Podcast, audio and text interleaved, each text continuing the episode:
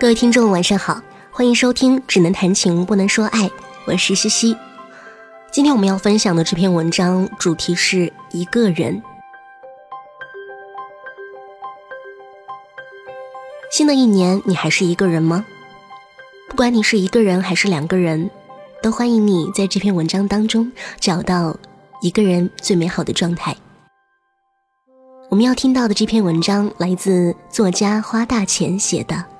最后，你还是变成了一个人吃饭。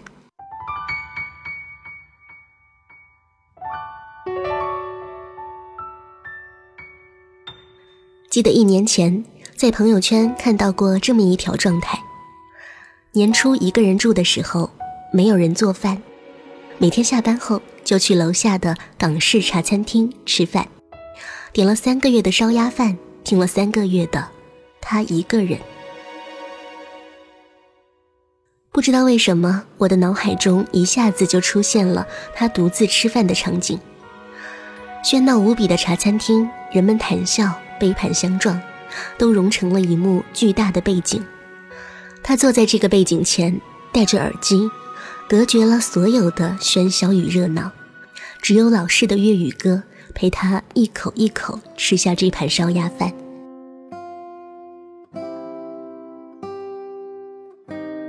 这样的场景太过生动鲜活，一下子就击中了我。我想起了那些独食的时光，在食堂一楼吃大碗羊肉烩面，吃完后才想起自己没带纸巾，只好带上一张油嘴跑去上课。情人节的时候，一个人去日料，老板娘好心的送了一大块蛋糕，但却因为实在吃不下而浪费了一大半。跑去吃心心念念了好久的新疆餐厅，发现每个菜都是巨大一盆的分量，什么都想吃，又什么都吃不下，看着菜单纠结了整整大半个小时。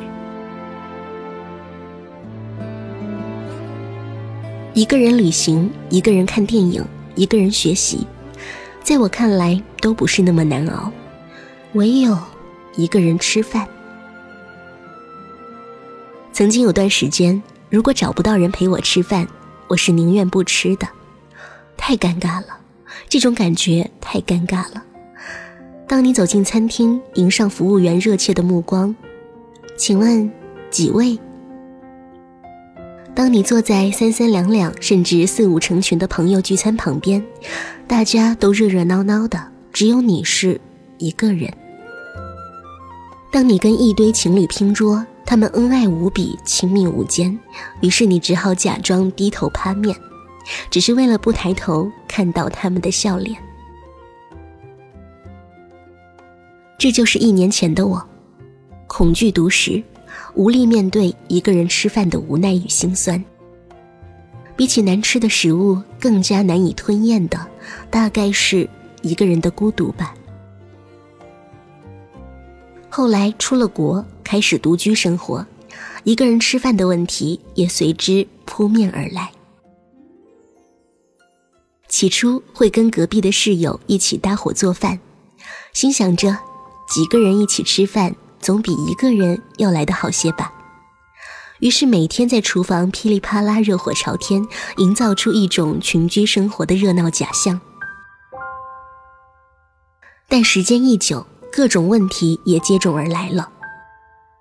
一来每天搭伙做饭实在是太浪费时间了，基本上除了做饭，其他什么事都做不了；二来每个人的生活节奏、饮食习惯都是不可调和的矛盾。你习惯在五点吃晚饭，但睡得很晚的我要到八九点才想要吃一顿认真扎实的晚餐。我喜欢吃辣，但是你基本上一点辣都碰不了。没办法。最后，大家还是分开吃饭了。于是，我又陷入了一个人吃饭的境地。但意外的，并没有想象中那么难熬，反而比搭伙做饭的时候自在多了。想几点吃饭就几点吃饭，只要我开心，半夜两点也可以吃晚饭。想吃多辣就吃多辣，多加几勺老干妈，这样吃起来才有滋有味。渐渐我发现，那些在国外生活了很久的人，大多都是一个人吃饭的。以一个在我们学校读 PhD 的学姐为例，这已经是她来英国的第五年了。每次在学校碰到她，永远都是一个人，一个人在咖啡馆喝咖啡，一个人在食堂吃午餐，小小的个头就这么一个人坐在那里，看上去很是孤独的样子。抬头跟我打招呼，却是满脸的笑容。我也问过他，为什么总是一个人吃饭，不会觉得孤独吗？他说，一个人吃饭有什么奇怪的吗？每天找人吃饭，那多浪费时间啊！我还有好多事情要做呢。他说这话的神态，真是让我羡慕。那是一个足够成熟、足够强大的人脸上才会流露的神态。他不惧怕孤独，是因为他自己就能给自己最大的安慰和安抚。他有自己的生活节奏，并且知道把最好的时间都留给自己，去学习、去锻炼、去做真正有价值和有意义的事情，然后活得更好。原来那个一直不愿意独自吃饭的我，不过是个害怕独处的小孩。可人总是要长大的，人总是要学会一个人吃饭的。如果你觉得你的孤独难以忍受，那只能说明你和他相处的还不够久。世上没有任何一种孤独是不容易被吞咽的，他们总有一天会被慢慢消化。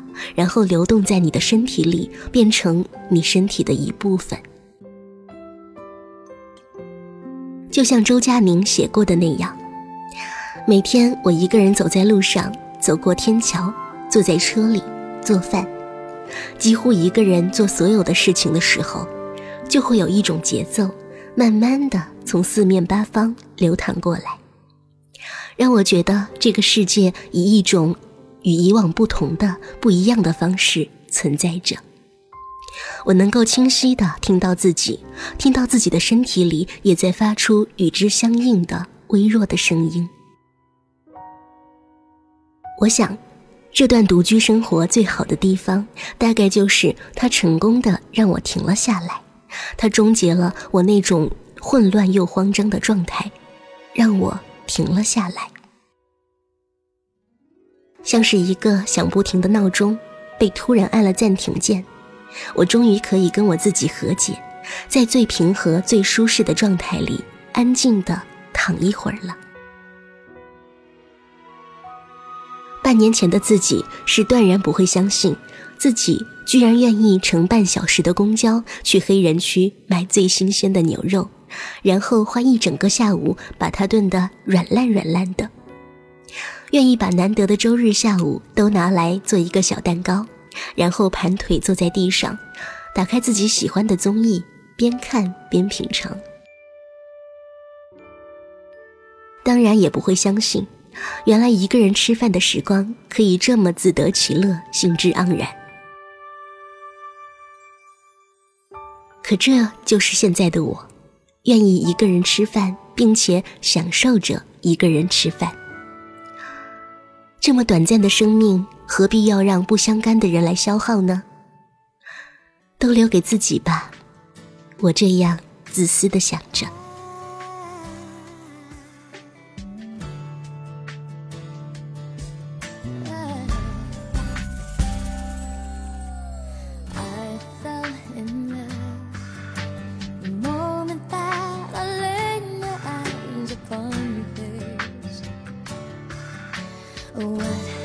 said